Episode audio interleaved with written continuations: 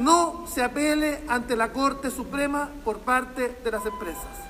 Segundo, a que se aplique inmediatamente las medidas dictaminadas en este fallo de más de 56 fojas que establecen claramente la responsabilidad en eh, el daño ambiental provocado por los varamientos de carbón.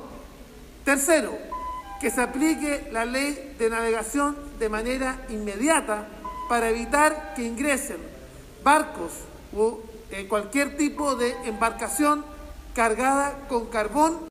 Celebramos el fallo histórico de la Corte de Apelaciones de los recursos de protección que presentamos y esperemos que las empresas no se escuden o vayan a apelar a la Corte Suprema. Si así lo hacen, vamos a ir a defender a la Corte Suprema también nuestros argumentos. Pero esperemos que las empresas hoy día sean proactivas en hacerse cargo. Lo mismo el fallo de la Corte Suprema que recién ha cumplido dos años y la verdad es que muy poco de implementación. Y ahí le cabe una responsabilidad también al Ministerio de Medio Ambiente, de este gobierno o del que venga, de hacerse cargo de los pasivos ambientales, del daño socioambiental, de la salud de la población, poner por sobre el interés económico cortoplacista de las empresas, en este caso Asgener, Puerto Ventanas.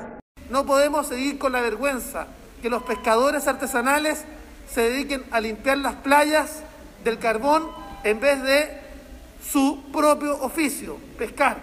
No es posible el daño provocado al pequeño comercio en la localidad de Ventanas sin que nadie indemnice, sin que nadie se haga cargo de los constantes varamientos.